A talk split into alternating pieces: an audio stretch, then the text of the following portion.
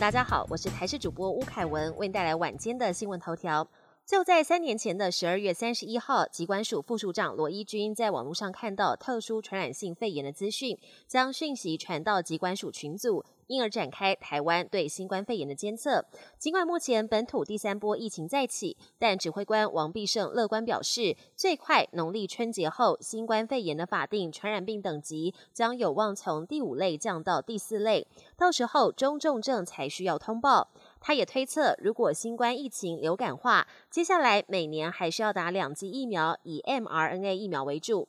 长者跟高风险族群依旧会是公费接种对象，其余民众则要自费接种。台铁局接到炸弹恐吓电子邮件，寄件的方姓民众扬言，将在明年农历年假期间，在松山车站及南港车站的月台放置炸弹。铁警局获报之后，立刻转达站务人员，要对可疑人士提高警觉。目前也向上追查邮件的 IP 位置，希望可以揪出恐吓的嫌犯。同时也表示，在案件没有侦破前，都将对重点车站做二十四小时的加强巡逻，以维护民众安全。北一女中受邀到美国加州参加二零二三年美国帕沙蒂娜玫瑰花车游行，一行人二十七号晚间出发，今天第一场系列表演活动顺利落幕。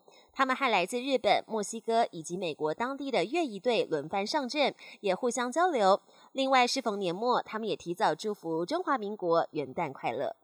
国际焦点进入二零二三年，就准备迎接新春兔年来临。但一般人可能不知道，按照古代天干地支、五行八卦推算，二零二三兔年其实是黑兔年。而民间传说，黑兔年的整体市况和个人运势都会受影响。这一点，连韩国人也十分相信。南韩的命理专家也呼吁，每个人新年都要小心。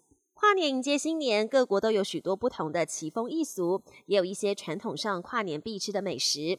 而在日本，新年是日本最重要的节日，吃荞麦面更成为传统的跨年仪式。因为日本人相信，吃一碗荞麦面下肚，能送走厄运，并且祈福新的一年带来好运。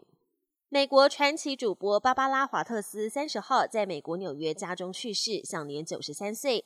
华特斯六十几年的职业生涯都在电视圈，涵盖新闻节目、脱口秀，而且始终受到重视跟欢迎。